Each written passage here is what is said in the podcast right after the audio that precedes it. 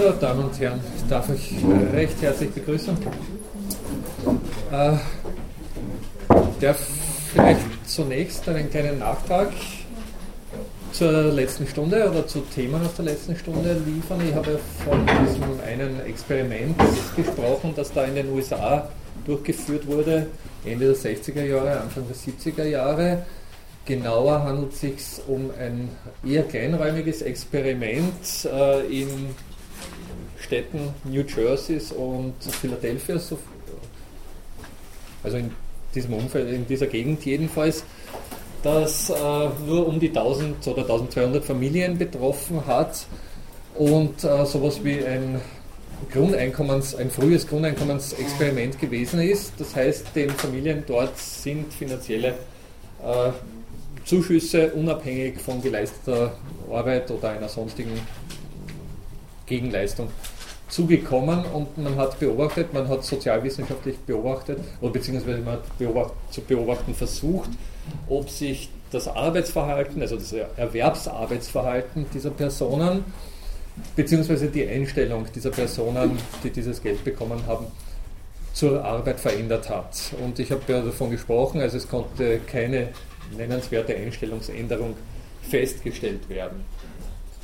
Ich habe schon betont, äh, diese Sache war zeitlich begrenzt. Also, äh, das heißt, es wurde, äh, ich glaube, dann auch mit dem Machtwechsel von Präsident Johnson zum Nixon, wenn ich das richtig in Erinnerung habe, äh, eingestellt.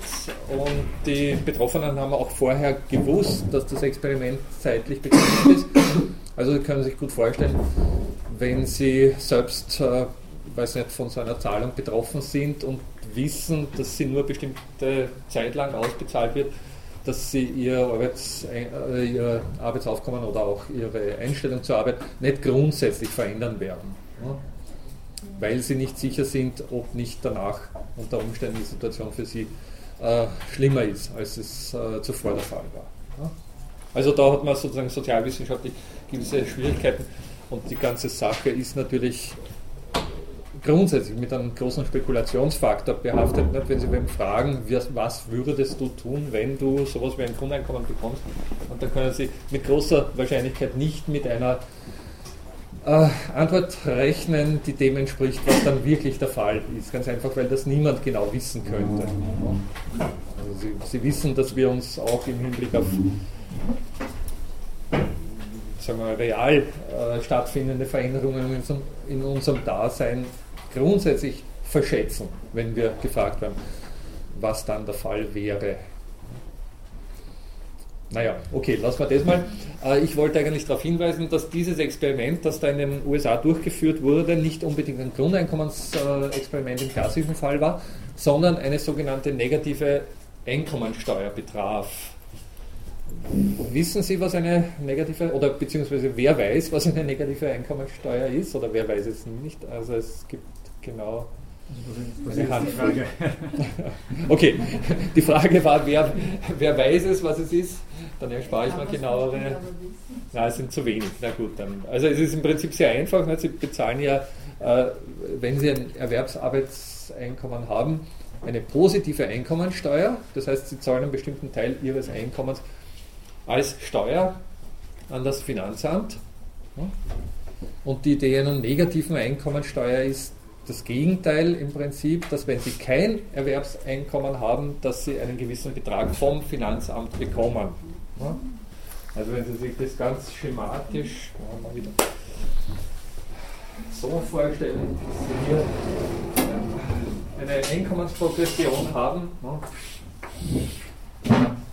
hier sehr geringe Einkommen, sehr hohe Einkommen, und da haben Sie bei einer Einkommensteuer, wenn Sie wollen, also im Prinzip in unserem System, obwohl wir sowas ähnliches wie eine kleine negative Einkommensteuer auch kennen, aber im Prinzip schaut es bei unserem System aus, dass sie ab einer bestimmten Einkommenshöhe Steuern zahlen, ich glaube aktuell 11.000 Euro ne, pro Jahr.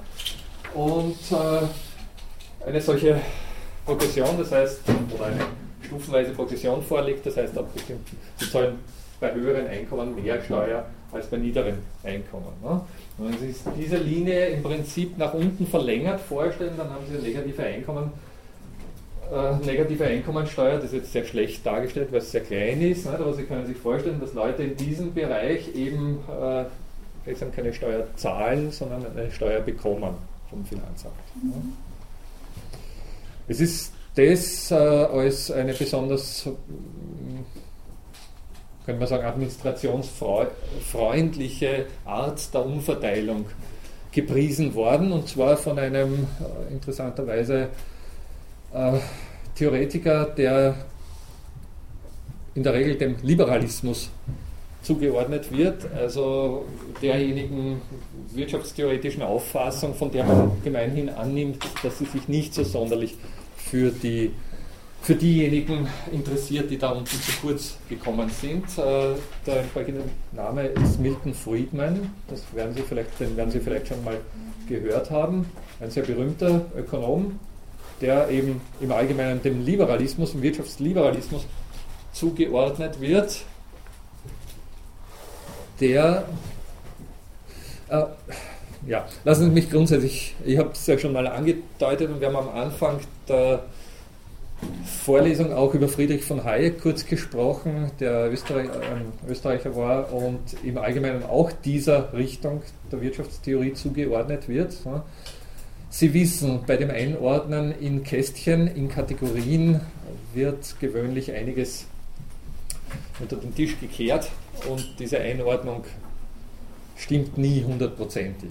Also genauso wenig wie das beim Hayek so einfach ist, in das, in, in das eine Eck zu stellen, ist es auch beim Milton Friedman nicht so ein, eindeutig äh, in, jedem, in jeder Hinsicht der Fall oder möglich.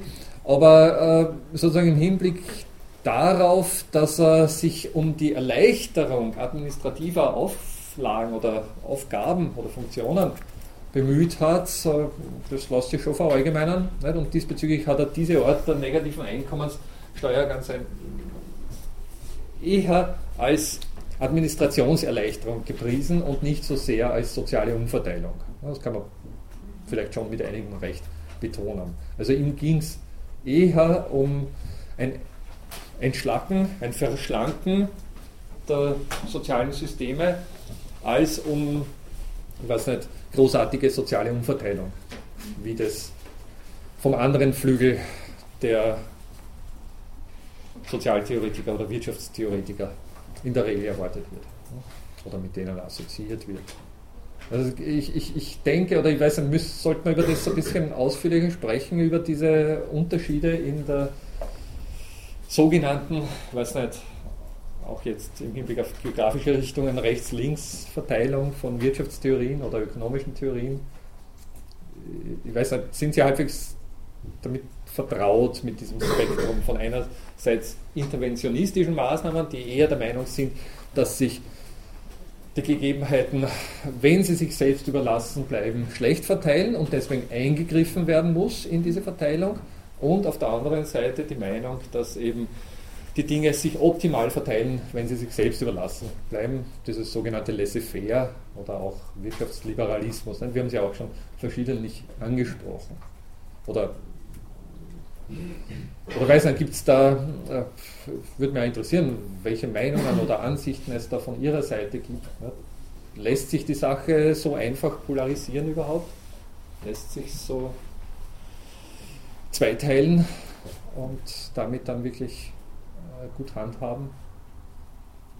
Die Kollegin schüttelt den Kopf. Nein, Nein es ist noch zu ausgegangen. Ich, zwar mhm. ich denke, dass es in manchen Bereichen notwendig ist, aber es mhm. darf nicht überstrukturiert werden, weil sonst die Einengung der Freiheit so enorm ist im Außendorf, Beispiel ja. der Planwirtschaft. Aber ich denke, es muss von beiden was geben, aber in bestimmten Bereichen auf jeden Fall Intervention in Sozialversicherung, genauso wie öffentlicher Verkehr, weil sonst fahrt man ja das, was auch wenn es sich rentiert, denke ich schon, dass da auch, Natürlich. ich würde auch meinen bei der Post, aber das scheint ja. ja, ja, na. Also äh, Post und, und, und Bahn und so sind gerade in Österreich natürlich aktuell heiß diskutierte Themen diesbezüglich. Nicht? Wir haben auf der einen Seite doch vielleicht alle ein bisschen Erfahrungen gemacht mit einer, naja, sagen wir mal, eher nachlässigen aufgrund der Feststellung der verschiedenen Angestellten und viel mehr eher nachlässigen, sagen wir mal, äh, Arbeit im Bereich dieser Einrichtungen, nicht? sagen wir mal, wo es doch einiges äh, zu wünschen gäbe, was besser laufen könnte und einiges mehr. Auf der anderen Seite, nicht, also weiß nicht im Hinblick auf die Bahn, die Einstellung von irgendwelchen äh, Nebenbahnen, ne, die plötzlich nicht mehr wirtschaftlich rentabel sind, sind dann so, schon sehr deutliche Gegenbeispiele. Nicht? Oder im Hinblick auf die Post, nicht? Im, im, im urbanen Raum einen funktionierenden Postdienst sich selbst organisierend äh, gleichsam zu gestalten, ist jetzt wahrscheinlich keine große Aufgabe, aber ich weiß nicht, die Post auch regelmäßig zu Bergbauern zu bringen oder in entlegene Gebiete ist natürlich selbst organisierend in dieser Hinsicht nicht möglich und wäre damit gleichsam vom Tisch. Also gibt es äh, doch massive Probleme bei dieser äh, Selbstorganisationsgeschichte. Auf der anderen Seite muss man dazu sagen, natürlich, und Sie haben es eben betont, hat auch das Gegenteil gravierende Nachteile. Es gibt offensichtlich da ein recht interessantes In-Between, also ein, ein, ein, Dazwischen, das äh, sich organisationstheoretisch und interessanterweise komplexitätstheoretisch erforschen lässt. Ich äh, äh, ja, bereite sie oder ich, ich mache ein bisschen implizit Werbung äh, für die Vorlesung im nächsten Semester, in der es dann um solche Dinge auch wieder gehen wird.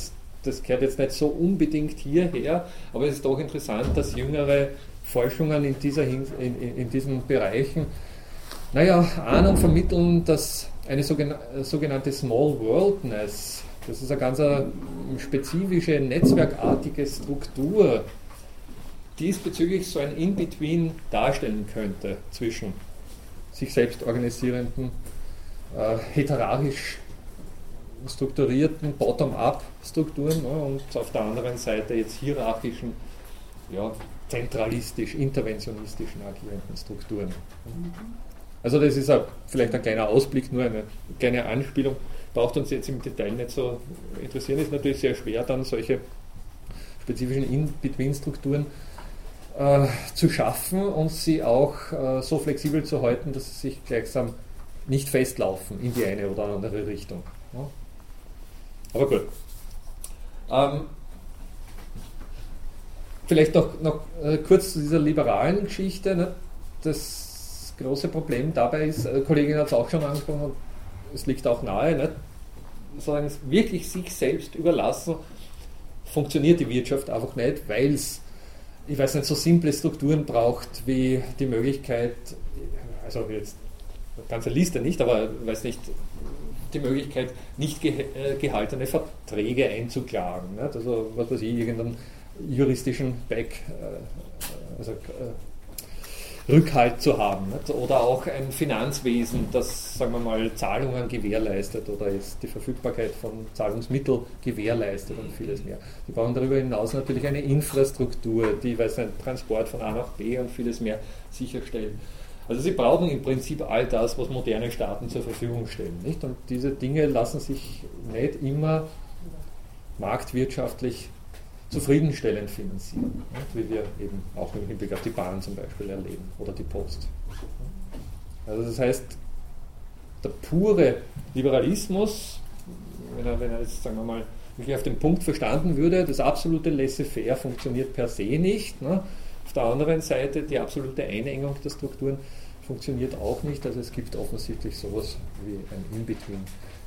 Sie wollen, ja? ja? Wenn Sie das schon ansprechen mit dem was Sie jetzt in Between genannt haben und diese, diese beiden Pole, könnte man natürlich noch erwähnen, dass beide Pole schon immer diese In-Between-Sachen waren und sowas, ja. was Sie jetzt als Liberalismus auf den Punkt verstanden noch nie als Liberalismus formuliert ja. worden ist. Das hat jeder liberalistische Theoretiker hat sich ja immer schon auch auf die rechte Seite gegenüber den anarchistischen Theorien abgegrenzt, was jetzt dieses, was Sie auf den Punkt genannt ja. haben, machen würden. Insofern sind die ja, das sind ja nicht so diese Bad Boys, wie sie vielleicht jetzt in der im Feuilleton gescholten werden in der, in der Finanzkrise. Es ist ja nicht so, dass die sagen, alles nichts und so.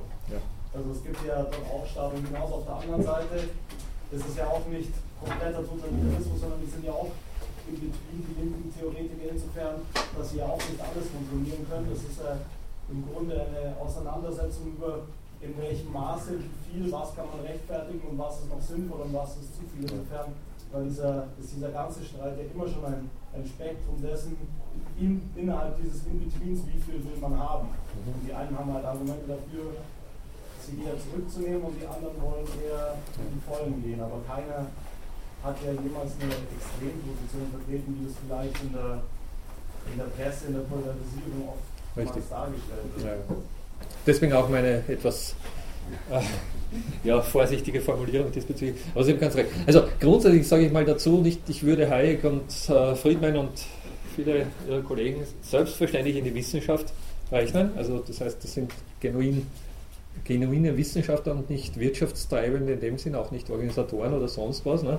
Also insofern äh, kann man davon ausgehen, dass, es, dass sie sich sowieso um eine differenzierte äh, Betrachtung dieser ganzen Sache bemüht haben. Äh,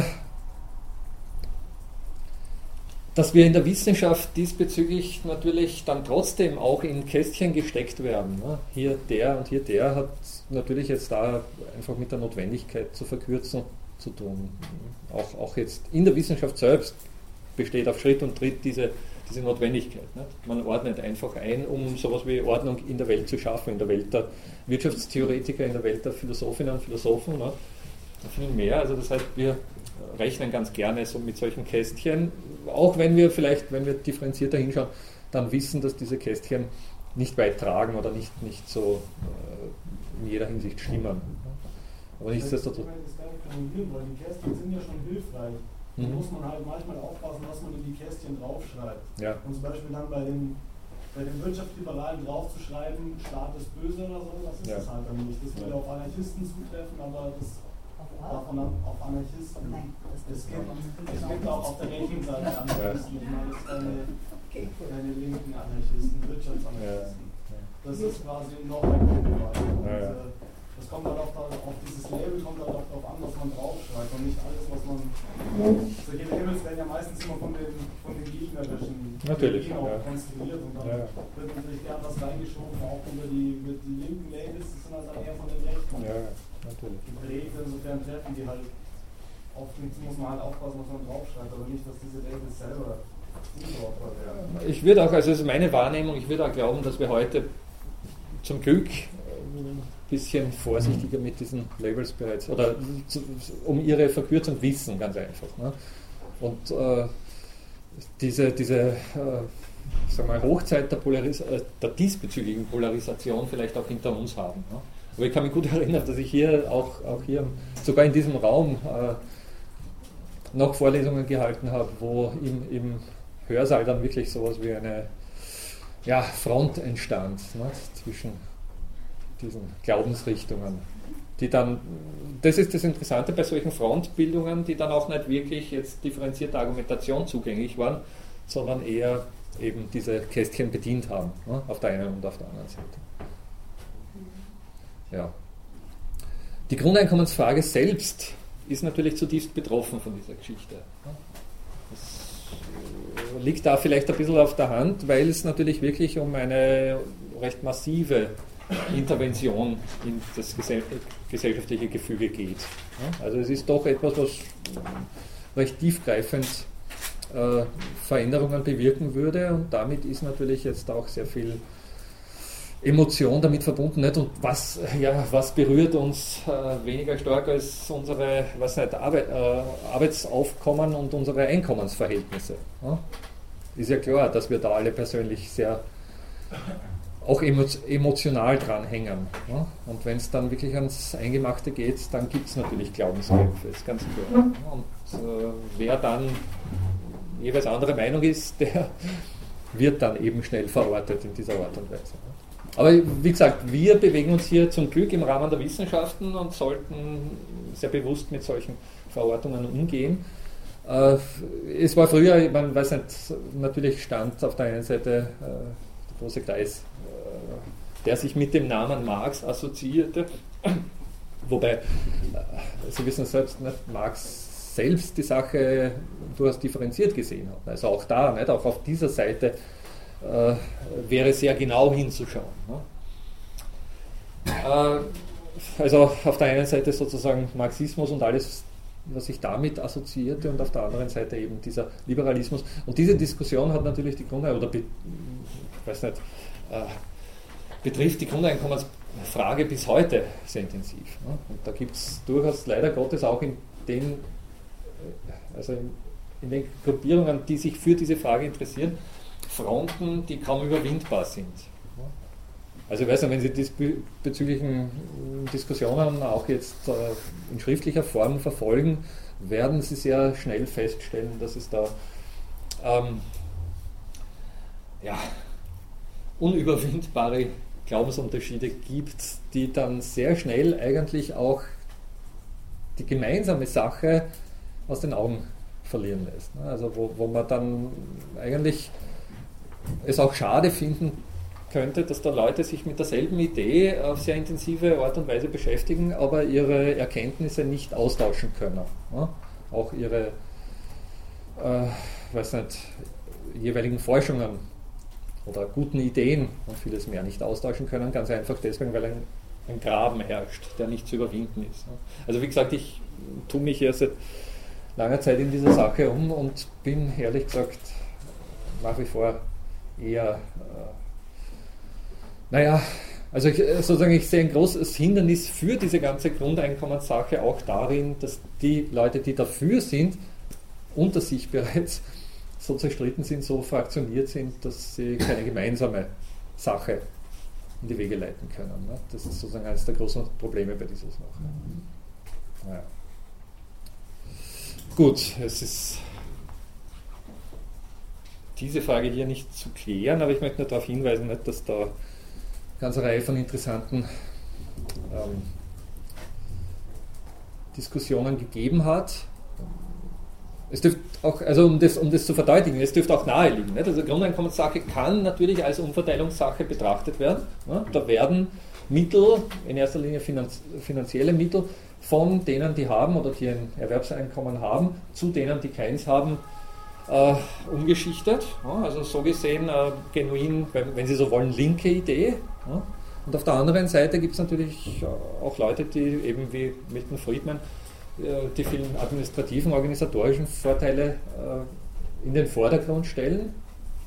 Nicht jetzt unbedingt die Umverteilung gänzlich aus den Augen, Augen lassen oder verlieren, aber doch eher diese organisatorischen Vorteile in den Vordergrund stellen und äh, ja, eher diese Sache setzen würde. Ich habe eine Frage. Also ja.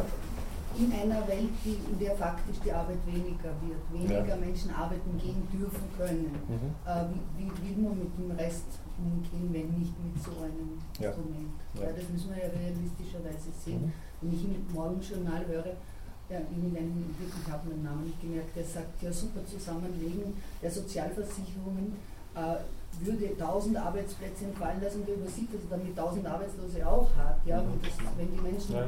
einfach so in, in, verschiedenen Ebenen denken, wenn sie die Dinge quasi dann nicht miteinander vereinen. Ja? Verstehen Sie, was ich meine? Natürlich. Was sollen wir machen? Sollen wir die Leute ja. auf der Straße verhungern lassen? Oder? Ja, Natürlich. Ne? Also, ich, das, das, ist im Prinzip genau die Argumentationslinie, die, die jetzt äh, ich sofort herausstellen würde. Nicht? Dass gleichsam auch für, also dass für beide Seiten des sozialen Spektrums durchaus was gewonnen wäre damit. Nicht? Weil auf der einen Seite eben tatsächlich den äh, Erwerbslosen oder, oder ohne äh, größeres Erwerbseinkommen äh, den Personen geholfen wäre. Auf der anderen Seite natürlich auch diejenigen, die ohnehin ein gutes Erwerbseinkommen äh, haben, in einer angenehmeren sozialen Umwelt leben würden. Ne? Zum Beispiel, das ist eins der, äh, einer von vielen Punkten. Das, was ich vorhin schon missverständlich ausgedrückt habe, gesagt, wir können 1000 Arbeitsplätze einsparen, damit als ja, Rationalisierung ja, günstiger für unseren Wahlen. Ja. Das habe ich vielleicht nicht. Ja, ja, Aber es ist eine Tatsache, dass ja. wir nicht mehr genug Arbeitsplätze ja, haben. Ja, selbstverständlich. Wir müssen für die Leute sorgen, oder was soll man tun? Faschismus? Ganz richtig. Ne? Wir haben ja letztes Mal über die Projektverteilung gesprochen im Rahmen von, äh, von Ivo Gagavich, was Sie geschrieben haben, mit, wo eben das Verteilen, also das äh, Verteilen zum ersten Mal zustande kommt. Ich habe den, den, das erste Wort, welche Verteilung haben Sie angesprochen? Das habe ich nicht verstanden. Pareto-Verteilung. Ah, Pareto, ja, ja. Ja, genau. Also ich glaube, Sie haben da ja, naja, es gibt da verschiedene ja, so Simulationen. Ist es nicht so, dass jetzt im Rahmen der Globalisierung es ähm, also zuerst und vor die Staaten, die Staaten nur in, quasi in einer so Verteilung drinnen und jetzt durch die Globalisierung, dass hier die Staaten verbunden werden und dass da eben ein Art skalenfreies äh, Reto-Verteilen jetzt ja. zustande kommt. Ja. Was, wo ich jetzt glaube, dass nicht unbedingt die Leute jetzt äh, eine andere Einstellung haben, aber jetzt früher oder böser handeln, würde ich mal meinen, sondern ja, ja. dass jetzt einfach aufgrund von dieser neuen Systematik diese Probleme zustande kommen und dass wir jetzt noch, dass es jetzt deswegen die, eine größere Umverteilung geben muss mhm. auf ähm, zum Beispiel mal auf EU-Ebene oder auf äh, in, den größeren Staaten gegenüber jetzt, mhm. dass eine Umverteilung von dort eben jetzt vielleicht ein, ein Problemlösungsansatz wäre, um diese neuen Probleme abzufedern.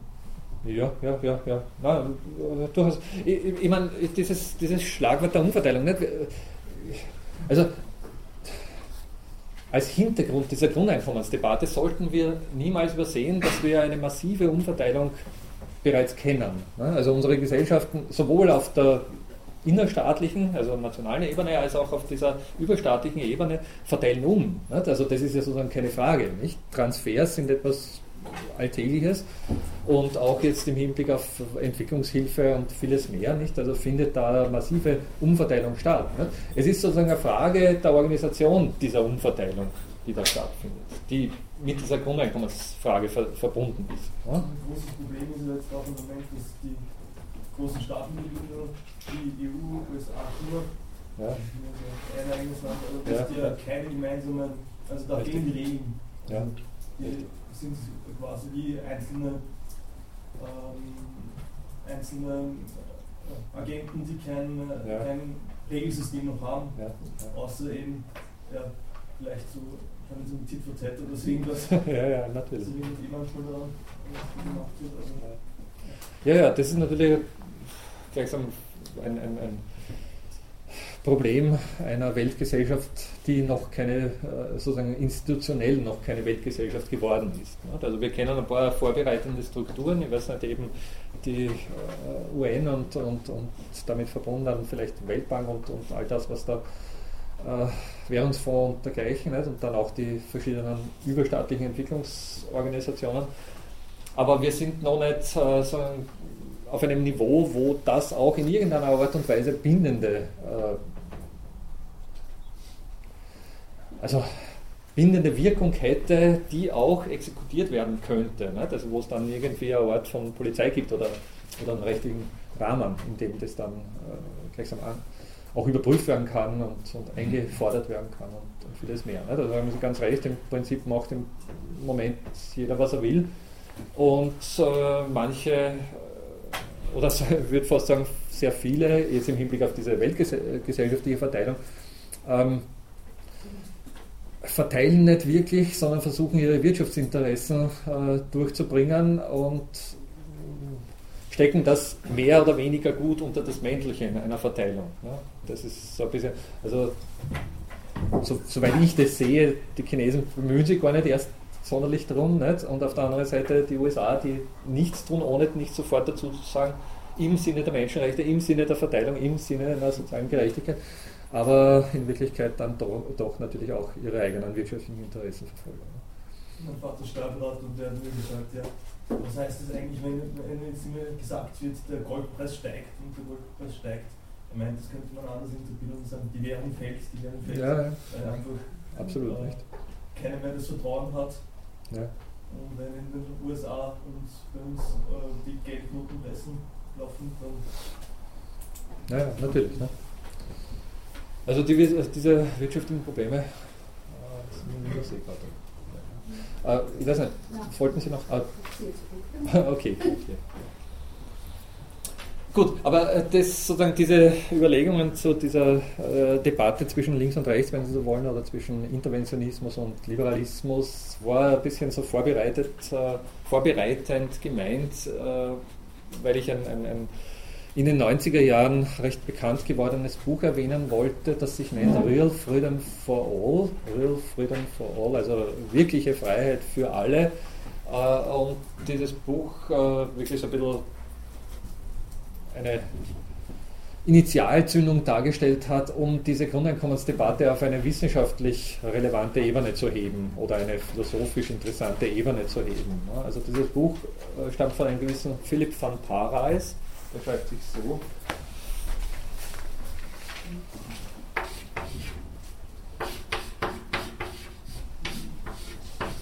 Also ein J so ist. Philipp van, ein Belgier, glaube ich. Ist er Bel äh, Belgier ist es. Genau. Äh, der, sagen wir mal, im Anschluss an eine ganze Reihe von philosophischen Gerechtigkeitsdebatten äh, dieses Buch Real Freedom for All äh, vorgelegt hat und damit wirklich auch in der Philosophie sowas wie Anschlussfähigkeit für dieses Thema geschaffen hat. Also es mittlerweile eine Unzahl von Folgewerken, Folgedebatten, Folgearbeiten zu diesem Buch, die alle sehr interessant sind. Und der hat das, also im, im Buch drin, im Titel steckt eben schon das Schlagwort der liberalistischen äh, Wirtschaftstheorie, nämlich Freedom. Aber es ist natürlich schon, wie der Titel sagt, in ein bestimmtes Licht gestellt, nämlich Real Freedom, also wirkliche Freiheit und das für alle. Also nicht nur für diejenigen, die sich jetzt diesem liberalistischen Konzept verschreiben, sondern möglichst für alle. Das ist so ein bisschen diese Grundidee dieser Geschichte. Und dieser gute Van Paris hat ein paar, Jahr, paar, paar Jahre früher dann auch so ein, ein, einen Aufsatz vorgelegt, dessen genau, genauer, genauen Titel ich jetzt vergessen habe, aber ähm, wo es grundsätzlich eben darum ging, diese marxistische und die liberalistische äh, Diskussionsrichtung zu vereinen und das gleichsam unter einen Hut zu bringen. Also der hat sich genauso wie ich äh, schon ein bisschen früher natürlich äh, den Kopf darüber zerbrochen, wie dieser Gap in den Reihen derer, die sich für ein Grundeinkommen interessieren, überwunden werden kann. Ja. Das ist eine recht interessante äh, Debatte, die das Buch ist recht umfangreich, also werden wir jetzt im Detail nicht äh, durchkauen. Wir haben hier mal ein Seminar dazu veranstaltet. Das ja, hat sich ja, mittlerer Nachfrage erfreut. Deswegen, ja. Also es hat sich nicht so große Nachfrage erfreut, dass ich es unbedingt nochmal anbieten muss. Aber es ist doch in einem interessanten Setting irgendwie abgelaufen und wir haben da über diese Frage recht ausführlich diskutiert. Im Prinzip geht es äh, durchaus um den Anschluss an eine ganze Reihe von äh, gerechtigkeitstheoretischen Debatten, insbesondere an eine sehr berühmt gewordene, nämlich diese berühmte Theory of Justice von John Rawls, die Sie vielleicht auch im Zuge Ihres Studiums schon mal gehört haben oder wo Sie darüber gestolpert sind. Ganz kurz gefasst bei diesem Rawls geht es um eine Gerechtigkeitstheorie, die in irgendeiner Art und Weise auch an spieltheoretische Erkenntnisse anschließt und wo so der Grundgedanke, der da drinnen steckt, lautet, dass wir alle unter einem Wheel of Ignorance, also einem Schleier des Nichtwissens agieren. Und zwar ganz besonders natürlich im Hinblick auf unsere Zukunft. Und das betrifft jetzt genau das, was Sie vorher angesprochen haben. Also wir wissen nicht, wie sich unsere weiß nicht, Lebenschancen allgemein, aber natürlich dann unsere Erwerbseinkommenschancen im Weiteren gestalten. Und das Wichtige sozusagen an unserer Situation ist, dass wir mittlerweile das auch dann nicht wissen, wenn wir eine relativ gute Ausbildung haben oder wenn wir weiß nicht, schon mehrere Jahre in einem bestimmten Berufsfeld gearbeitet haben und vielleicht sogar schon äh, die Karriereleiter ein bisschen hochgeklettert sind und einiges mehr. Also es gibt äh, aktuell Hinweise darauf, dass sich all das, was in früheren Zeiten, sprich vor einigen Jahren noch oder vielleicht einigen wenigen Jahrzehnten noch als zuverlässig und äh, voraussagbar gegolten hat. Nämlich zum Beispiel der Umstand, wenn du was lernst, dann wirst du auch was werden. Ja? Heute nicht mehr in dem Ausmaß gilt. Das heißt, die Unsicherheit in diesem Bereich wird größer. Auf der anderen Seite darf man nicht, also man darf das jetzt sozusagen auch nicht ver, ähm, äh, verteufeln oder ich weiß nicht, zu sehr betonen, weil wir schon auch dazu sagen müssen, dass natürlich die, die Lebensbedingungen in unseren Breiten zumindest, also in Europa, in diesen wenigen Jahren oder Jahrzehnten so gut geworden sind, dass jetzt zumindest in Österreich nicht unbedingt vom Verhungern die Rede ist. Nicht? Also es mag solche Fälle geben natürlich und es ist extrem tragisch, aber im Großen und Ganzen würde ich mal behaupten, man muss nicht verhungern, wenn sich die entsprechenden äh, Lebenschancen verschlechtern. Ich habe es auch grundsätzlich gemeint. Ja, nein, nein, ich habe jetzt nicht auf Sie angespielt, also auf Ihre Wortmeldung angespielt, äh, keineswegs. Nicht? Aber es gibt sozusagen eine ganze Reihe von Sicherungseinrichtungen, die es vielleicht vor dem Zweiten Weltkrieg nicht gegeben hat, wenn Sie das so im Hinblick auf die Geschichte des 20. Jahrhunderts betrachten wollen. Also da sollte man es schon, wenn wir von steigender Unsicherheit sprechen, schon auch vor Augen halten, dass äh, andere Formen der weiß nicht, Umverteilung oder Mitversorgung oder ähnliches mehr äh, ins Spiel gekommen sind, die es früher in dieser Art und Weise nicht gegeben hat. Bitte? Aber durch das Internet, durch die administrativen Beschleunigungen ja. einer Arbeit einfach geboten, die gelangt, äh, die, was weiß ich, auch Speicherkapazitäten sind. Ja, ja. Dadurch wird ja. Arbeit knapper, weil weniger Leute gebraucht werden. Natürlich. Das, man, das, muss man auch sehen. Das ist ähnlich wie bei der, äh, bei der ersten industriellen Re Revolution. Ja. Ja, ja, Ist ja auch wieder ein ähnliches Phänomen. Das, das führt mir jetzt wieder zurück zu einer äh, Debatte, die wir schon am Anfang der, der Lehrveranstaltung geführt haben. Nicht? Äh, grundsätzlich, also ich betone ja immer wieder, die Arbeit wird nicht weniger, sie verlagert sich nur um. Ne? Und das ist sagen wir, die, die, der Hintergrund dieser Geschichte. Nicht?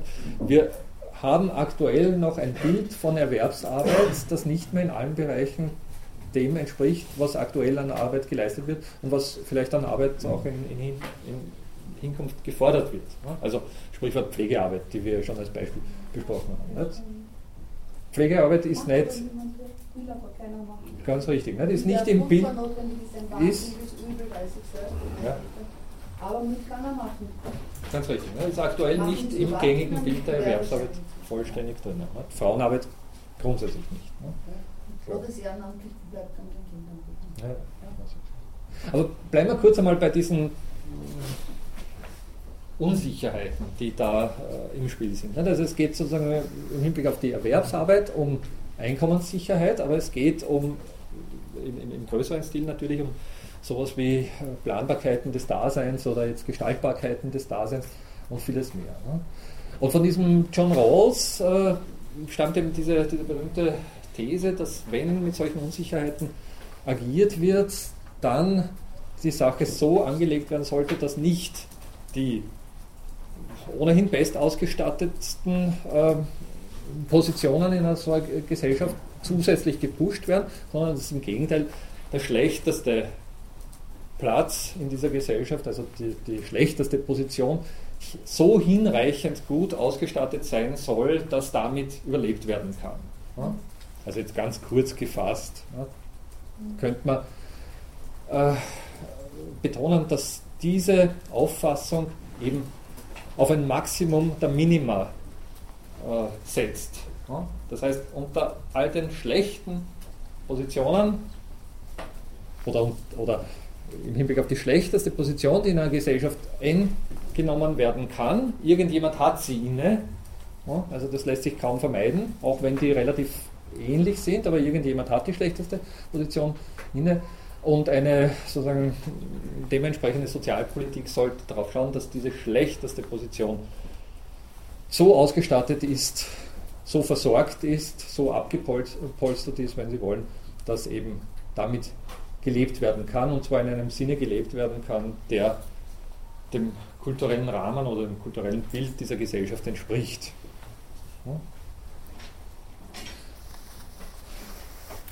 Also, äh, um es auf den Punkt zu bringen, Sie können sich auch vorstellen, dass da liberal oder eine liberalistische Position äh, argumentieren könnte, dass wir, weil wir eben, weiß nicht, beständig Innovationen brauchen, weil wir beständig äh, möglichst fitte Unternehmer brauchen, dass eigentlich diejenigen, die da ganz oben äh, ohnehin schon recht effektiv unterwegs sind, zusätzliche Anreize bekommen sollen, ihre Effizienz weiter zu steigern. Und das ist sozusagen statistisch betrachtet unter Umständen auch argumentierbar, dass diejenigen, die es eben zu etwas gebracht haben, wirtschaftlich unter Umständen die aktivsten sind. Und dass die vielleicht auch in gewisser Hinsicht am, am, am findigsten sind. Bitte, ich, ich würde das bezweifeln, aber ich ich möchte es nur mal sozusagen in den Raum stellen als Argument einer liberalistischen Position. Die würde dann, diese Position würde dann darauf Wert legen, dass im Prinzip diejenigen, die äh, wenig effektiv wirtschaftlich unterwegs sind, nicht unbedingt noch zusätzlich unterstützt werden müssen, weil die, äh, sagen wir mal, als lästiger Ballast mitgeschleppt werden, sondern im Gegenteil die Anreize eher nach oben geschaufelt werden sollen, dass dort oben gleichsam mehr äh, Effektivität, noch mehr Aktivität, noch mehr, weiß nicht, Unternehmensgeist und vieles mehr entsteht und, und prosperiert. Ja? Es geht jetzt nicht sozusagen um eine ausschließliche Umschaufelung der Ressourcen nach oben, sondern um Verteilungen. Ja? Und solche liberalistische Positionen würden die Verteilung eher statistisch gesehen nach oben verlagern. Das ist, naja, vielleicht argumentierbar, wenn man wirklich der Meinung ist, dass äh, sagen wir mal, die Aktivsten wirklich auch die Reichsten sind oder die Reichsten die Aktivsten sind, was sich natürlich in einer Gesellschaft, wo vererbt wird, wo Chancen weitergegeben werden und sich selbst verstärken, wo sich viele Zufälle, äh, wo viele Zufälle im Spiel sind und vieles mehr, dann nicht mehr so ohne weiteres argumentieren äh, lässt. Also da kann man dann sozusagen Einzelnen drüber streiten. Auf der anderen Seite äh, würde eine Position, die von einer solchen Umverteilung ausgeht, im, im Sinne von Ross darauf achten, dass nicht da oben abgesichert wird, sondern eher unten diejenigen Positionen, die unter Umständen eben auch heute zufällig eingenommen werden können. Nicht, weil man es selbst verschuldet, sondern weil man einfach durch eine ganze Reihe von Unsicherheiten oder Unwägbarkeiten dorthin gespült wird, äh, noch hinreichend ausgestattet sind, dass sie ein Überleben im Sinne der Kultur erlauben. Das ist so ein bisschen diese Idee. Geschichte. Und je mehr oder, oder je, je undurchsichtiger dieser Wheel of Ignorance wird, also je unsicherer die Zukunft wird, desto mehr sollte man gleichsam auf die Polsterung oder auf die Absicherung dieser Positionen achten. Das ist so ein bisschen die Idee hinter dieser Geschichte. Und der Van Paris in seinem Buch schließt sich an diese Argumentation an und betont dann, also es gibt, es gibt ja grundsätzlich unterschiedlichste Vorstellungen, wie sich solche äh, Positionen dann abpolstern lassen oder absichern lassen. Und es gibt natürlich auch eine ganze Reihe von Umverteilungen, die nicht unbedingt jetzt mit einem Grundeinkommen zu tun haben. Aber das Grundeinkommen wäre, das betont eben der von, von die generellste Form der Umverteilung. Also ein Grundeinkommen würde eben gleichsam alle, ich weiß nicht, um es auf den Punkt zu bringen, Sie können sich vorstellen, dass Sie auch Nahrungsmittel umverteilen, nicht in diesem Sinne. Oder Sie können sich vorstellen, dass Sie weiß nicht, Wohnbeihilfe zur Verfügung stellen oder Bildungschecks vergeben oder ich weiß nicht, Freifahrkarten für die öffentlichen Verkehrsmittel und vieles mehr. Das sind aber alles sehr spezielle, sehr partikulare Umverteilungsmaßnahmen, die auch stattfinden und auch ihr Recht haben, aber natürlich jetzt eine ganz gezielte Nutzung zulassen. Also wenn Sie einen Bildungscheck bekommen, dann können Sie eben nur damit Bildung äh, erhalten und nichts anderes. In einer Gesellschaft, die eben so äh, dynamisch und damit so unsicher geworden ist wie die unsere, braucht es ein sehr generelles Mittel, ein sehr allgemein nutzbares Mittel. das generellste Mittel, was wir diesbezüglich kennen, ist eben ganz einfach Geld. Geld in Form von Einkommen. Und das ist die Idee, ganz kurz zusammengefasst, von, von Baris, die die Rawlsche äh, These noch, noch einmal gleichsam verstärkt und auf eine sehr konkrete Ebene, wirtschaftliche Ebene, wenn Sie so wollen, herunterbringt. Also während es bei Rawls im Bereich des philosophischen, theoretischen bleibt, nimmt Van Paris dann tatsächlich diese Form des Grundeinkommens in den Mund und betont sie als generellstes aktuell vorstellbares Mittel, um eben diese schlechteste, schlechteste soziale Position in einer Gesellschaft abzupolstern oder abzusichern.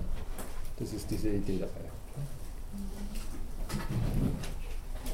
Okay, aber die, äh, sozusagen die, die Geisteshaltung dahinter ist dann nicht unbedingt eine im klassischen Sinn sozialistische.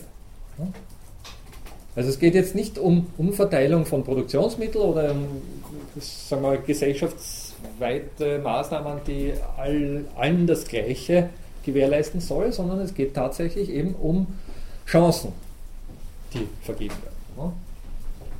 Es geht nicht um eine Umverteilung der Outputs, wenn Sie so wollen, es geht um eine äh, Umverteilung der Inputs, der Möglichkeiten. Die individuellen Möglichkeiten sollen damit angeglichen werden. Die generellste Form ist eben finanzieller Natur oder Geld oder hat die Form des Geldes, monetärer Natur. Nochmal, das haben wir schon des Öfteren äh, auch, auch besprochen, das Geld hat damit einen komparativen Aspekt. Es schafft Vergleichbarkeiten. Sie können mit Geld eben sowohl Nahrung kaufen wie auch Bildungsmöglichkeiten erstehen oder Nahrung. Und Sie können damit auch äh, selbst Wirtschaftsunternehmen gründen oder Sie können das einfach konsumieren, was Sie damit kaufen und äh, keine wirtschaftlichen Aktivitäten entwickeln. Das ist gleichsam diesbezüglich dann eben das generellste Mittel, das zur Verfügung steht. Ja, dieser Punkt ist äh, nicht genug zu betonen. Geld ist eine teuflische Angelegenheit, aber Geld hat doch einen sehr, äh, sagen wir mal, wichtigen, eine sehr wichtige Funktion in unserer Gesellschaft. In einer Gesellschaft, die so heterogen geworden ist, dass sich sehr viele Dinge ohne Geld ganz einfach nicht vergleichen lassen. Das ist äh, ein wichtiger Punkt. Gut, auch das wäre ein eigenes Thema für ganze Lehrveranstaltung. Ja, bitte. Ist nicht sozusagen auch ein bisschen das Problem in unserer Zeit, dass sozusagen das Geld ist dieser abstrakte Wert, der für alles mhm. getauscht werden kann. Das heißt also, wenn ich für etwas Geld bekomme, dann hat, ist das auch irgendwas Wertvolles, was ich tue. Oder wenn ich für etwas bezahlt werde, ja. dann wird das sozusagen einem Sinn eingelegt. Und dann kann sozusagen die Situation entstehen, ich stehe in meinem Geschäft als Angestellter, es gibt nichts zu tun, aber die Uhr rennt, ich werde bezahlt, also hat dann das Nichtstun einen Sinn über das ja, bezahlt werden, dass da sozusagen Umwerte entstehen in dieser ganzen ja. Geldgesellschaft und ja, Leistung ich, ich, ich würde, also ich, ich gebe Ihnen absolut recht, ich würde es nur einen Punkt weiter treiben. Es ist jetzt nicht das Geld selbst, sondern es ist das Geld als Einkommen. Es ist der Lohn in dem Fall. Ja? Also in dem Moment, wo ich gleichsam per Vertrag für irgendetwas Lohn bekomme, dann ist es quasi von der Gesellschaft akzeptiert. Dann kann ich schon machen, was ich will und wenn ich äh, in den Ämtern die Rhododendron gieße, wie, der, wie das so gerne behauptet wird von Beamten, ähm, dann ist es trotzdem etwas, was eben von der Gesellschaft als wertvolle Arbeit anerkannt wird. Das ist der Punkt dabei. Das ist Wert. Aber dann ist natürlich auch ehrenamtliche Arbeit, die viel produktiver ja. ist, aber nicht honoriert wird, weil sie einfach nicht für Geld ist und nicht Angestellten. Ja. Das ist wir werden auch jetzt wahrscheinlich im Zusammenhang mit dieser Zivildienstgeschichte, ne, wir werden da jetzt unter Umständen auf ganz neue Diskussionen zusteuern, die, also das berühmte Ehrenamt, ne, das ist ja schon eine ja, legendäre Geschichte. Arbeit, ja dass man eine Leistung bringt. Und die ja. bringt man dann meistens wirklich. Ja. Hat er dann keine Lehrzeit mehr nötig gebraucht. Ne? Absolut. Ne? Weil es trotzdem etwas im Ansehen der Bevölkerung ist, es ist ganz was anderes. Ne? Ich habe sehr viel ehrenamtlich gearbeitet. Ja. Also es ist interessant, dass, dass das Ansehen der Bevölkerung oder der Gesellschaft, wie Sie das nennen, durchaus ein extrem relevanter Posten bei dieser ganzen Geschichte ist. Ne? Man könnte durchaus sagen, äh, das ist etwas, das in einer also man könnte auch da Unterschiede machen. Nicht? Also, ich weiß nicht, in, in, in, kleineren Gemeinschaften, wo jeder jeden kennt, nicht, würde man das sofort in den Vordergrund stellen. In urbanen Gesellschaften, anonymen Gesellschaften wie der unseren, nicht, würde man fast glauben, dass das nicht so eine große Relevanz haben müsste. Aber es hat Relevanz, ohne Zweifel. Naja, auch für einen selbst. Ne? Ich meine, ich war Rechtsberatung äh, für die Ute Bock. Ich bin Juristin und habe dort Rechtsberatung mhm. gemacht. Das ist ja nicht irgendwas, ja, ja. man sinnlos ist, aber ich war einfach nicht angemeldet und angestellt. Ja, das hatte ich keine Arbeit, obwohl ich die ganze Woche gearbeitet habe. Ja, natürlich. Das, das, sind ja nicht nur so äh, unter weiteres Nebentätigkeiten, sondern Sachen sind das ganze Leben. Ja, ohne Zweifel. Das war jetzt nicht so. Tut mir leid. Nein, nein, das ist ein sehr wichtiges Argument. Ne? Äh, man könnte von daher natürlich jetzt nochmal die Grundeinkommenssache betrachten und sich fragen, ob damit dann diese Art der Anerkennung gewährleistet würde. Ne? Wenn, also zunächst einmal würde ich das bezweifeln, weil wenn Sie gleichsam ein Einkommen bekommen und dann irgendwas tun, dann ist damit noch nicht äh, un, unbedingt jetzt äh, das Ansehen Ihrer Gesellschaft befördert, aber auf der anderen Seite würde sich die Frage damit vielleicht erübrigen oder nicht in dem Ausmaß stellen, wie das aktuell der Fall ist. Ne? Also das wäre sozusagen die andere Seite dieser, dieser Geschichte. Ne?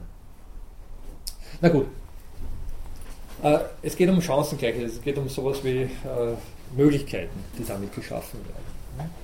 Und es geht vor allem natürlich jetzt um die Auffassung, dass das, was da passiert, und das ist mit diesem Stichwort des Ignorance oder des Will of Ignorance äh, angedacht, dass das, was da passiert, nicht unbedingt im klassischen Sinn selbst verschuldet ist. Ja?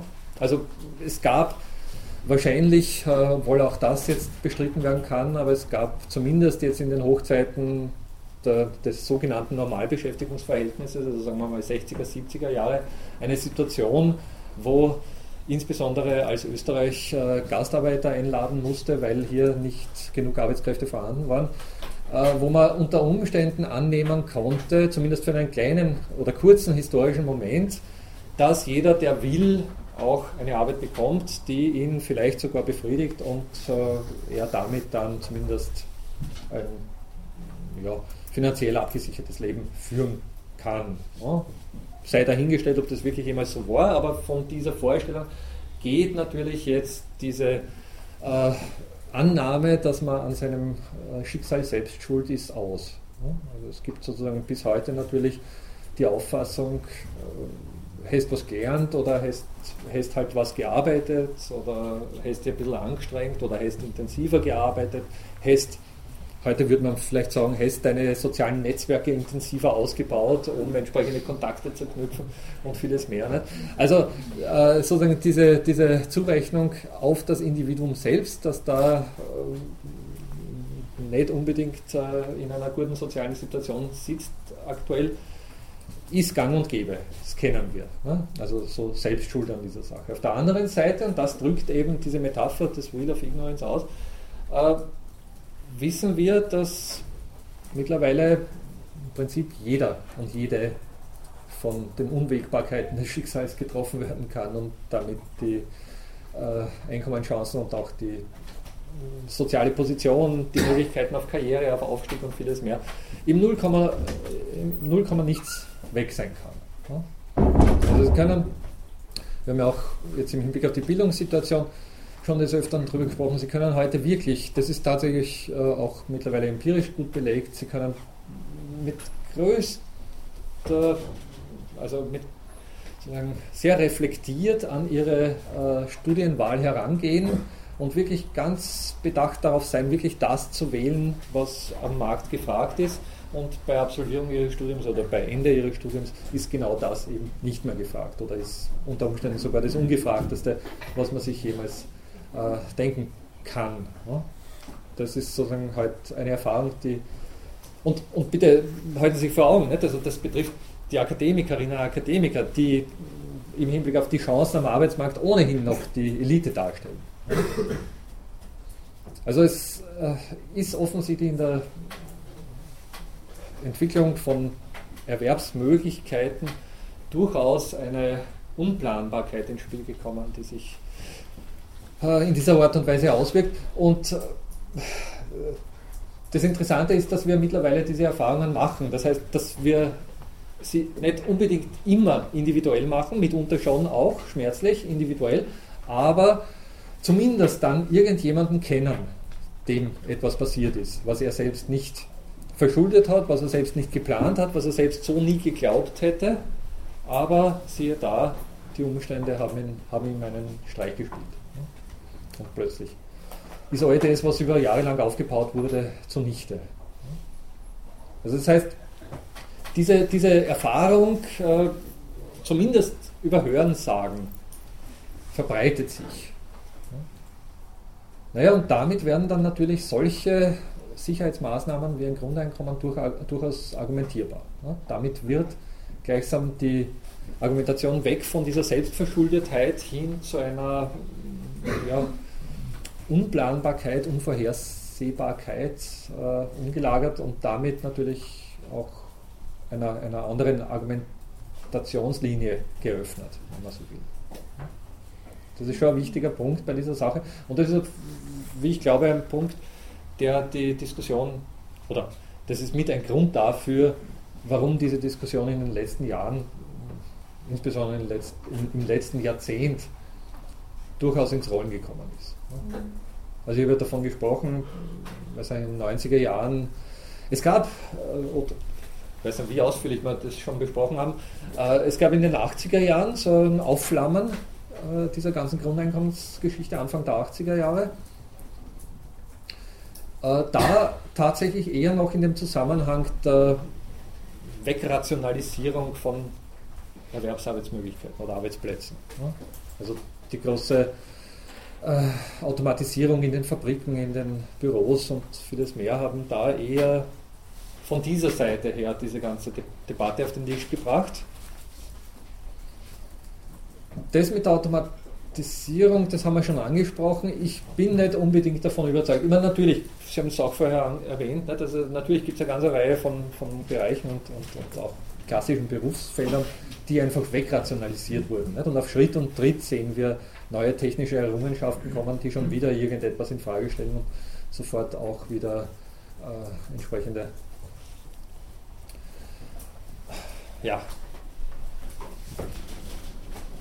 Arbeitende hinfällig machen, wenn man das so formulieren darf, was ein bisschen, naja. Äh, auf der anderen Seite würde ich trotzdem auch immer wieder gerne betonen, dass all diese Rationalisierungs oder Rationalisierungsmöglichkeiten auch neue Jobs bergen oder geborgen haben, soweit wir das heute überblicken. Also die ganze, weiß nicht, äh, technische Entwicklung hat natürlich auch große Nachfrage nach Technikern hervorgebracht. Die ganze Computerisierung hat eine große Nachfrage nach Computertechnikern hervorgebracht, Programmierern und äh, ähnliches Personal. Personal, das es früher in dieser Art und Weise überhaupt nicht gegeben hat. Also das sollte man nicht übersehen. Da wird umgelagert. Und ich weiß nicht, die Freizeit, das haben wir auch schon angesprochen, die Freizeitindustrie hat eine große Nachfrage nach entsprechendem Freizeitpersonal hervorgebracht. Also der ganze Wellness-Sektor und all das, was damit verbunden ist, das hat es früher in dieser Art und Weise überhaupt nicht gegeben. Die sind mittlerweile fest etablierte Berufsgruppen. Also es gibt schon so etwas wie eine Rationalisierung. Es gibt auf der anderen Seite damit verbunden aber doch auch ein ständiges neues Entstehen von Berufsgruppen oder von, von Arbeitsnotwendigkeiten, die dann auch irgendwie besetzt werden müssen. Und ich bin mir nicht sicher, ob sich jetzt wirklich eins zu eins so umrechnen lässt, dass man sagt, wir brauchen weniger menschliche Arbeitskraft.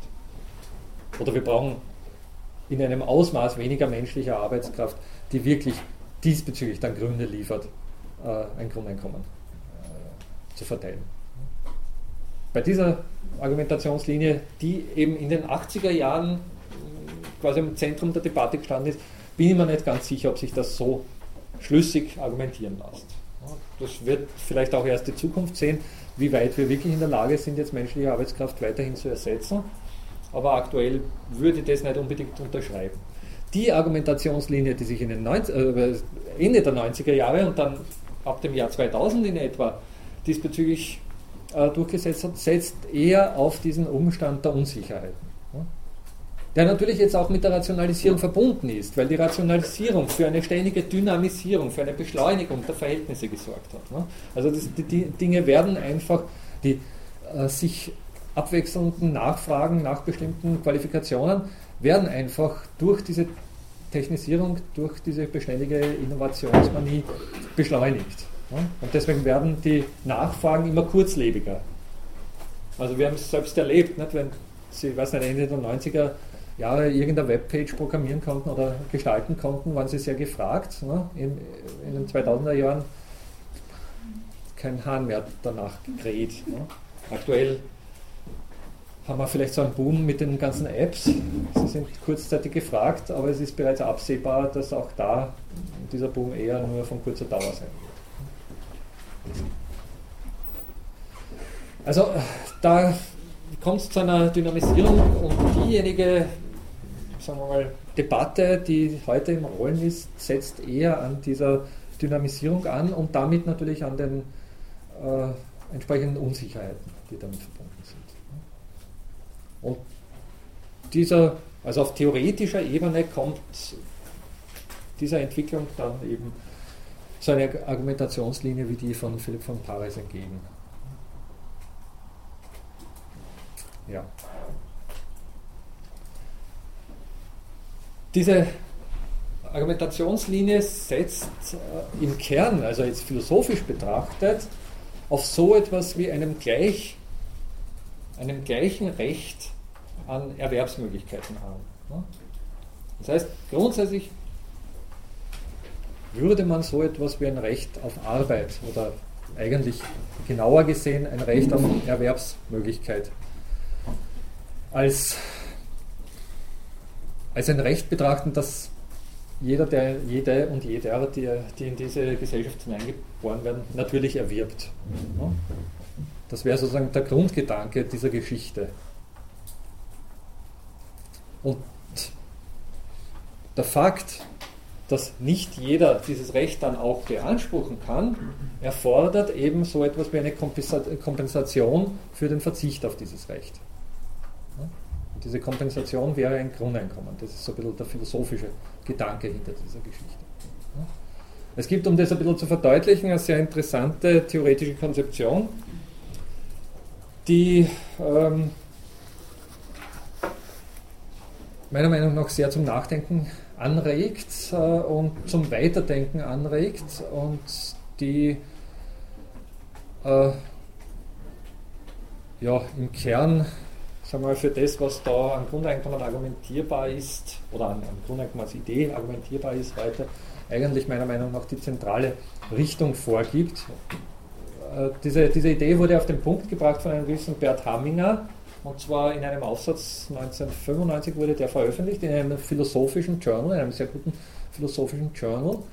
Und dieser Hamminger ähm, entwickelt darin so, ein, so, etwas wie ein Gedankenexperiment, das nennt er auch so, äh, über eine fiktive Gesellschaft, die er Eu nennt. Eu, also die Europäische Union abgekürzt, steckt da dahinter. Eu. Diese Gesellschaft hat,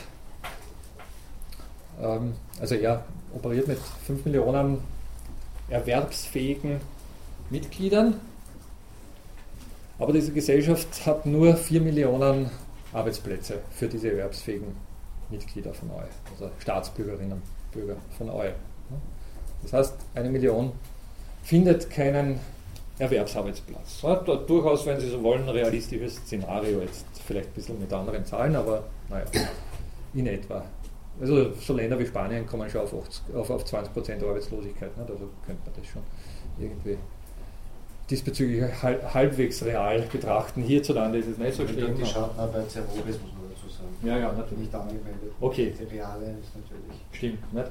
Ist vielleicht, einigen wir sich drauf, es ist ein bisschen hochgegriffen, aber 20% finden keine Arbeit. Der zugrunde liegende äh, Gedanke ist dabei, dass aber alle ein Anrecht hätten auf eine solche Arbeit. Und diese Gesellschaft einigt sich darauf, einmal im Jahr sogenannte Anrechtsscheine auszugeben. Ja, jeder bekommt eine bestimmte Anzahl von Anrechtsscheinen auf Arbeit. Und zwar, jeder bekommt die gleiche Anzahl von Anrechtsscheinen, nämlich in dem Fall vier Anrechtsscheine, einmal im Jahr, sagen wir am 1. Jänner. Diese vier Anrechtsscheine reichen aber eben nicht, um einen ganzen Erwerbsarbeitsplatz zu bekommen.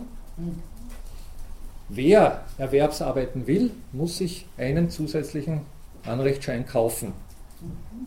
Und wo kauft er denn? Bei denjenigen Personen, die nicht so gern Erwerbsarbeiten würden im laufenden Jahr und bereit sind, ihre Anrechtsscheine zu verkaufen.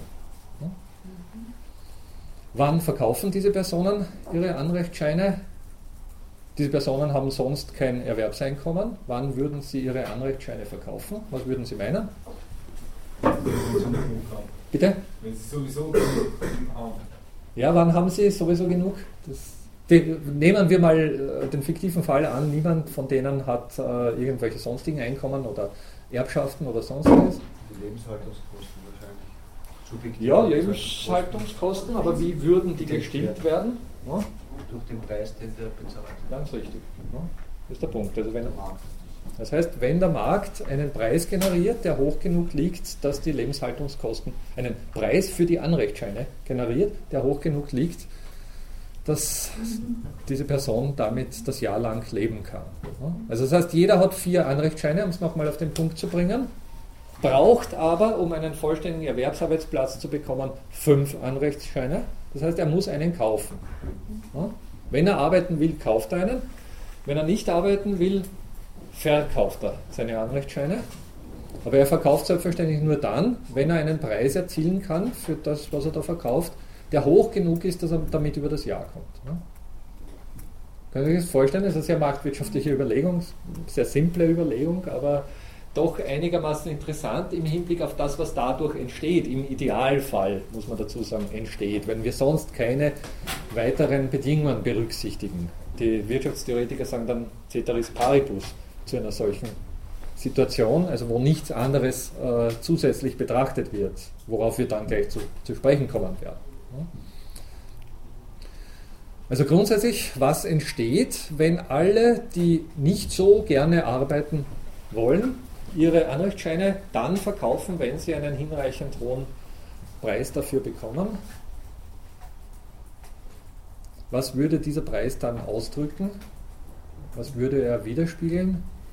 Die Lebenshaltungskosten. Oder das, die Lebenskosten. Äh, Lebenskosten, aber denken Sie mal davon aus, dass da eben in dieser Gesellschaft manche sind, die äh, durchaus gerne arbeiten und offensichtlich die Anrechtsscheine kaufen und andere in dieser Gesellschaft sind, die nicht so gerne arbeiten und offensichtlich verkaufen. Das heißt, es gibt unterschiedliche Präferenzen oder un unterschiedliche Einstellungen zur Arbeit. Und es gibt damit so etwas wie eine Gesamtverteilung oder einen Gesamtdurchschnitt dieser Arbeitseinstellung. Und der Preis, der für diese Anrechtsscheine dann erzielt würde, würde, wenn die Sache wirklich idealtypisch verläuft, tatsächlich diese Einstellung, diese gesamtgesellschaftliche Einstellung zur Arbeit widerspiegeln. Also wenn die Arbeit als extrem negativ empfunden wird, dann werden sehr viele verkaufsbereit sein, schon dann, wenn sie ihre äh, was halt Lebenshaltungskosten gerade erst abgedeckt sehen. Weil dann will ich auf keinen Fall arbeiten. Wenn die Arbeit insgesamt so relativ als eh akzeptabel empfunden wird oder die Arbeitsverhältnisse in diesem Land als akzeptabel empfunden werden, ne, dann will ich doch einiges mehr als nur die Lebenserhaltungskosten für meine Anrechtsscheine haben, also das Abdecken der Anrechtsscheine für meine äh, das Abdecken der Lebenserhaltungskosten für meine Anrechtsscheine haben ne? und würde dann entsprechend später erst, also wenn der Preis entsprechend höher wäre, verkaufen. Das heißt, im Idealfall würden die Mitglieder dieser Gesellschaft dann verkaufen, wenn der gesamtgesellschaftlichen Einstellung zur Arbeit entsprochen wird. Können Sie sich das vorstellen? Insofern würde dieser Preis tatsächlich gleichsam sowas wie Gesamteinstellung widerspiegeln. Und das betrifft jedes neue Jahr aufs Neue. Äh, Hamminger stellt sich das so vor, dass jedes Jahr einmal umverteilt wird und gleichsam diesbezüglich dann.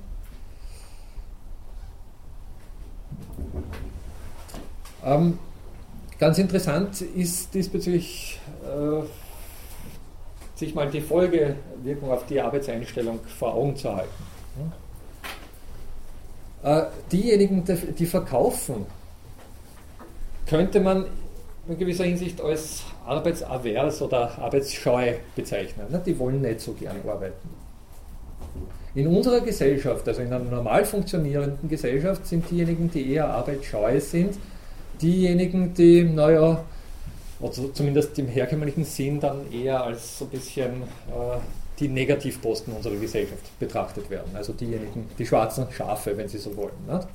Diejenigen, die nicht so gern, wirtschaftlich zumindest nicht äh, so gerne gesehen werden. Der Rest der Gesellschaft blickt eher hinab auf solche Individuen, die sich als arbeitsscheu herausstellen. Also zumindest in traditioneller Hinsicht. Wie wäre es denn in dieser Gesellschaft eu? Was wäre denn diesbezüglich der Fall? Da gibt es welche, die ihre Arbeitsanrechte verkaufen. Aber was bewirken die damit? Die ermöglichen erst die Arbeit für andere. Ne? Ja, aber, ins, aber jetzt im Speziellen, was, sozusagen, was bewirken, für, bewirken die für die anderen, die arbeiten wollen? Sie haben einerseits eine Gatekeeper-Funktion halt, äh, und andererseits aber auch eine Indikatorfunktion, also je nachdem wie, wie, wie, groß die Gruppe wird. Ja, ja. Oder wie klein sie bleibt. Kommt, ja, genau, das kommt in die Nähe. Interessant wird es dann, wenn, wenn zu wenig Leute verkaufen wollen, dann gibt es ein großes Problem, weil wir nicht genug arbeiten können. Ja, wenn sehr wenig verkaufen oder wenn sehr viele verkaufen, was passiert mit dem Preis in Wirtschafts-, sehr simpler wirtschaftstheoretischer Hinsicht. Ganz richtig. Nicht? Also wenn viele verkaufen, gibt es ein großes Angebot an Anrechtsscheinen und damit sinkt natürlich der Preis. Diejenigen, die kaufen, die wollen natürlich einen niederen Preis, nicht? weil die müssen sozusagen das, was sie für, das, für den Anrechtsschein bezahlen, von ihrem eigen, eigentlichen Erwerbseinkommen abziehen. Das wäre die Steuer, die sie zahlen, gewissermaßen. Also diese Umverteilungssteuer. Das heißt, wenn der Preis nieder ist, dann müssen sie relativ wenig dafür auf den Tisch legen, dann zahlen sie relativ wenig Steuer. Das heißt, dass die interessiert dran sein werden, dass möglichst viele verkaufen und das heißt, dass möglichst viele nicht arbeiten. Ne? Also diejenigen, die nicht arbeiten wollen, wären in dieser Gesellschaft eigentlich recht geschätzte Mitglieder dieser Gesellschaft. Ganz einfach deswegen, weil sie den Preis niedrig halten. Es wäre genau umgekehrt. Also diejenigen, die da äh, in dieser Hinsicht bei uns als Sozialschmarotzer verschrien sind, wären in dieser Gesellschaft unter Umständen jemand, der durchaus äh, hohes Prestige genießt. Also würde genau eine umgekehrte äh, Einstellung also dieser Art von Arbeitsverhalten bewirken. Die Ungleichheit wird wieder größer. Weil die so weit sind wir noch. viel weniger verdienen und also die Opportunitätskosten werden sozusagen größer bzw. Jetzt, jetzt ja, im, wird attraktiver. Ja, gut, im Hinblick auf, sozusagen auf die äh,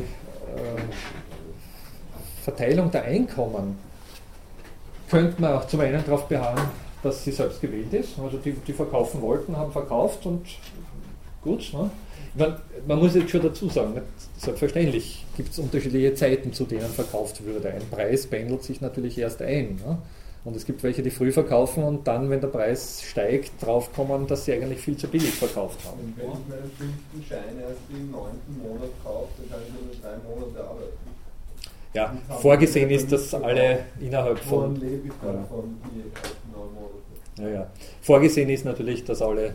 Es ist ein Gedankenexperiment, das möchte ich nochmal betonen. Also vorgesehen ist, äh, dass alle in einer bestimmten Zeit, also innerhalb von einer Woche oder ähnliches, äh, verkaufen.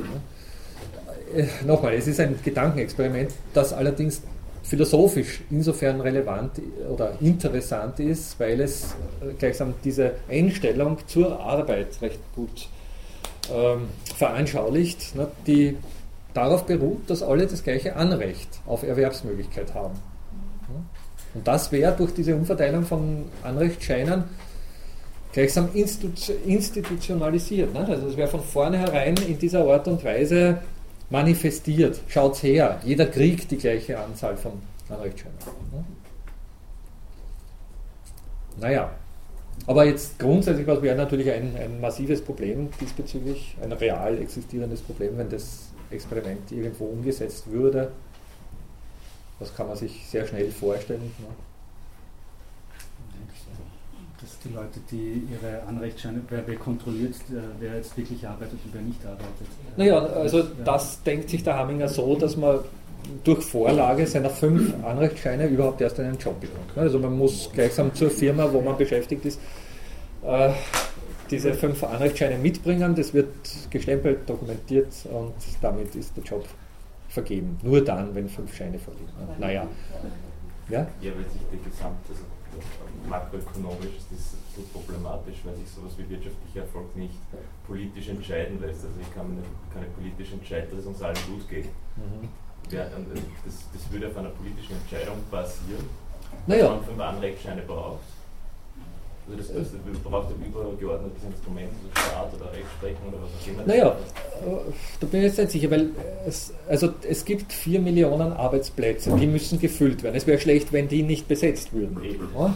Das wäre ein Problem. Aber durch diese Verteilung wäre die, also das wäre schon gewährleistet. Ne? Wenn, wenn, wenn wirklich niemand arbeiten will in dieser Gesellschaft, dann sinkt natürlich der, der Preis für diese Anrechtsscheine auf ein Niveau, wo niemand überleben kann. Nicht? Also es wird sehr wohl Leute geben, die sagen, na, also ich muss arbeiten, ich will zwar nicht, aber ich muss wohl. Nicht? Aber gleichzeitig würde ja der Indikatorpreis für die Arbeit so falsch also wenn so etwas passiert, das wäre meine Frage, ob der das mitgedacht hat. Wenn jetzt in der Gesellschaft, wo es vier Millionen Arbeitsplätze sinnvollerweise gibt, mhm. nur drei Millionen Menschen arbeiten wollen, würde das ja sofort bedeuten, dass der Preis für die Arbeit auch parallel dazu steigen wird. Das ist wahrscheinlich langfristig gedacht, dass sich das einpendelt. Ja, also Frage ist, wie das ganz eingependelt wird. Also wenn jetzt wirklich zwei Millionen Leute nicht arbeiten wollen, ja, Wirtschaft dieser Ökonomie aber 4 Millionen Arbeitsplätze sinnvollerweise braucht, ja. aber nur 3 ja. Millionen da sind, würde ja sofort der Preis, der, Preis für die, der Preis für die Arbeit würde steigen, dadurch würde die Arbeit wieder reizvoller werden. Also das wäre ja ein, ein multikomplexes. Das, das ist der Punkt, auf den ich hinaus will, allerdings auf ein, äh, über, über ein bisschen ein anderes Eck, aber im Prinzip ganz richtig. Nicht? Also es würde eben auf die normalen Löhne zurückwirken, nicht, an, Einfluss haben. Es würde allerdings, also meiner Meinung nach, jetzt gar nicht so sehr darauf beruhen, dass wirklich eine, zusätzliche Million nicht arbeiten will, wenn man davon ausgeht, dass das eine homogene, homogene Arbeitslandschaft ist, ne, könnte man schon argumentieren, dass naja, die nicht überleben können, nicht? idealtypisch betrachtet. Also da wäre das Problem nicht gegeben. Aber das Problem kommt, aber genau das Problem kommt natürlich dadurch zustande, dass sich die Beruf, also die, die Qualifikationen und die, die Arbeitserfordernisse gravierend unterscheiden. Nicht? Also äh, auf, auf den Punkt gebracht, es gibt in jeder Gesellschaft natürlich Jobs, die gerne gemacht werden, weil sie ohnehin interessant sind und, und äh, was ich, was auch an Befriedigung, nicht jetzt nur Geld, sondern Befriedigung bringen. Und es gibt unzählige Jobs, die überhaupt nicht interessant sind und nicht gern gemacht werden. Das Problem, das Sie angeschnitten haben, war ja richtig. genau das Problem. Absolut. Es war ja kein Überangebot ja. von Arbeitsplätzen da, sondern es hat einfach ja. sehr viele, sehr schlechte Arbeitsplätze, die, die da keiner machen wollte. Das ist genau der Punkt. Ne? Und äh, also sozusagen entscheidend in dieser äh, Hinsicht ist natürlich, dass eher die, diejenigen an Anrechtscheinen verkaufen würden, die schlecht qualifiziert sind und nicht äh, die guten Jobs machen können. Ne? Und damit würde natürlich ein extremes Ungleichgewicht, da würde eine extreme Nachfrage entstehen bei den unteren, äh, also bei den nicht so interessanten Arbeitsplätzen und damit natürlich auch auf die Löhne zurückwirken und im schlechtesten Fall natürlich auch äh, Inflation bewirken. Ne? Also insofern wäre das sozusagen wirtschaftlich nicht wirklich machbar, das ist schon klar. Diese ganze Geschichte. Nichtsdestotrotz, also ich betone nochmal, ich, ich halte es für philosophisch nicht uninteressant, weil die Sache äh, auf dem Konzept, dass eben dieser äh, Hamminger, Per Hamminger, das habe ich vergessen äh, zu betonen, war ein Schüler von Van Parijs ne?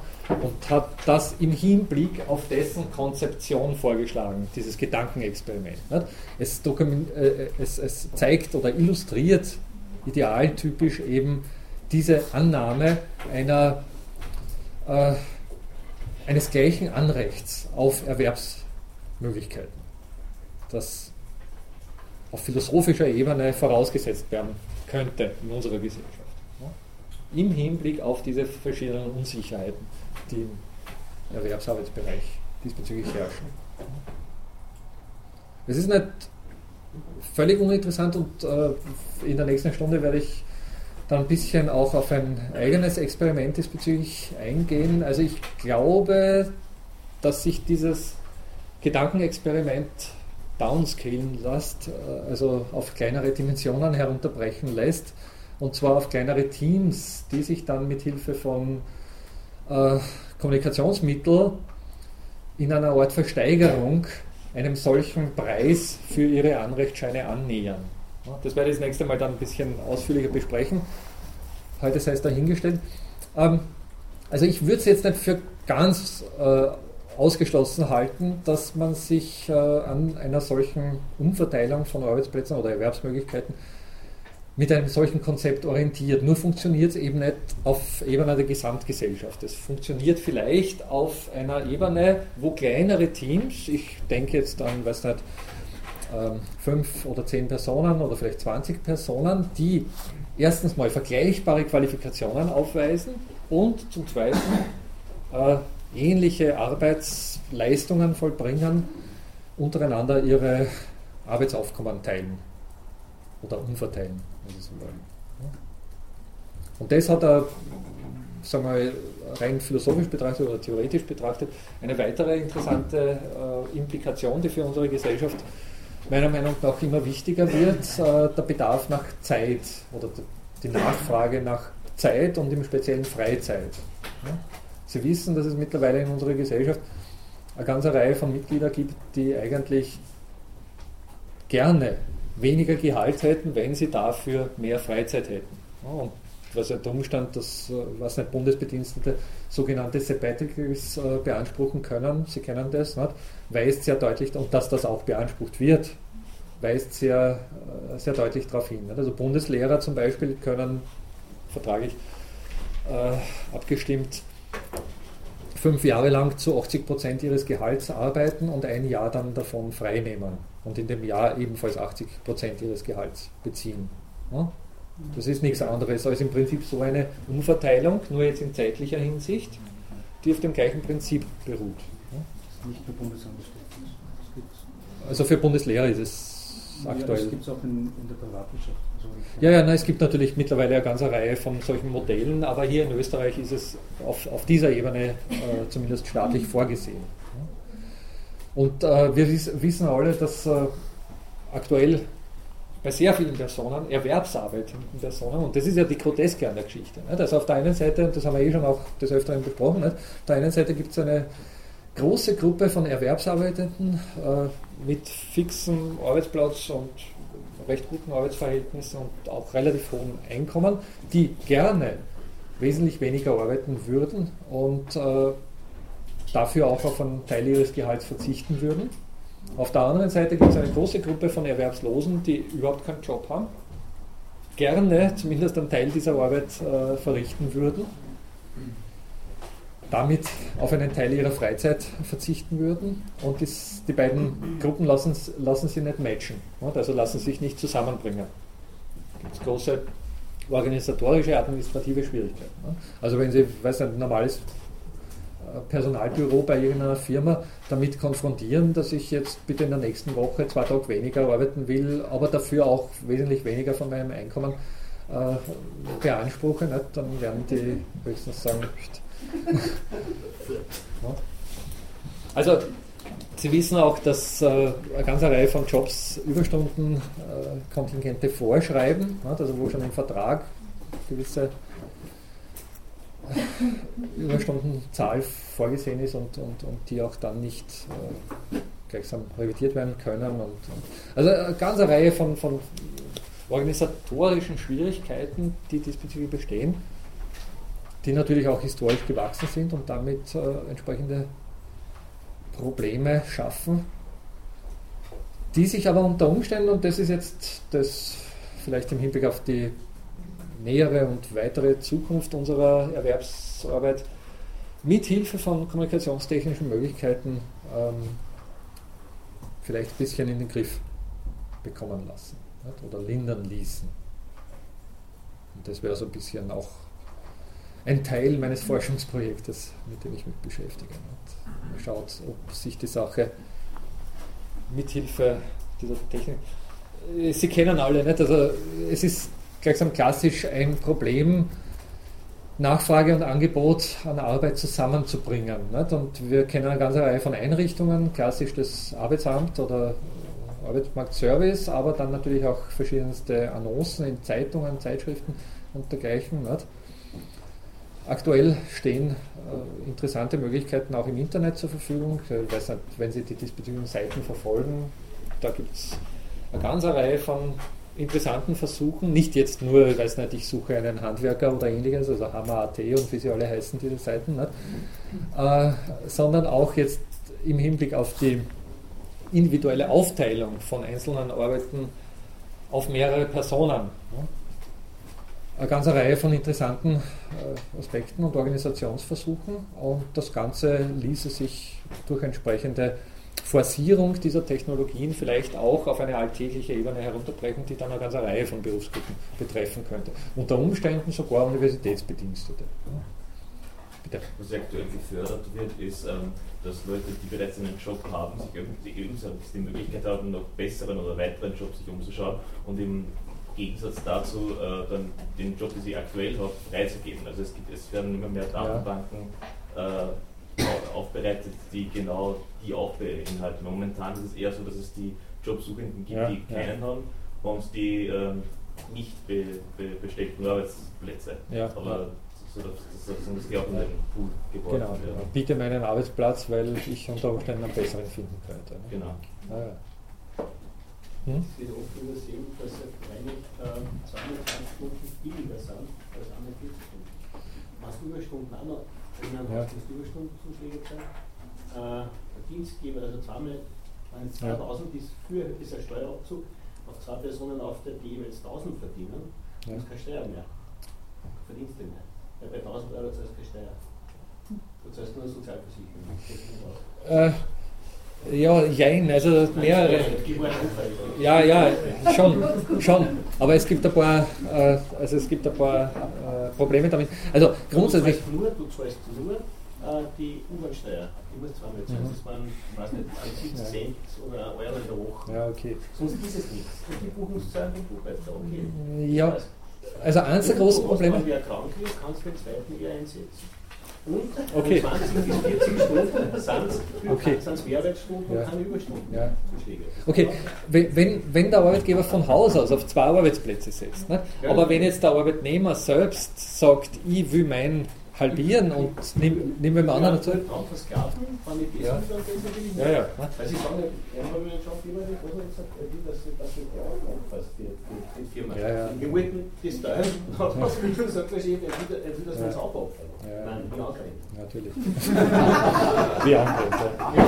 ja. Aber die gleiche Arbeit, besser, weil der 20 Stunden arbeitet, der mehr als in 40 Stunden, weil er nicht zügiger was vorangeht, weil dann schleift sich nicht so vor, da beziehst du das auch. Na, zwei Aspekte dazu die wir das nächste Mal dann ausführlicher diskutieren werden. Äh, das eine sind die Friktionen. Also das große Problem beim Jobsharing, ganz allgemein, jetzt unabhängig von diesen kommunikationstechnischen Möglichkeiten, ist, dass die Übergabe eines Jobs von, was weiß ich, Vormittag auf den Nachmittag arbeitenden äh, Kosten verursacht. Ganz einfach, weil der am Vormittag irgendwo aufhört und dem am Nachmittag, also der sagen wir halbtags dann zweite Hälfte arbeitet, erst erklären muss.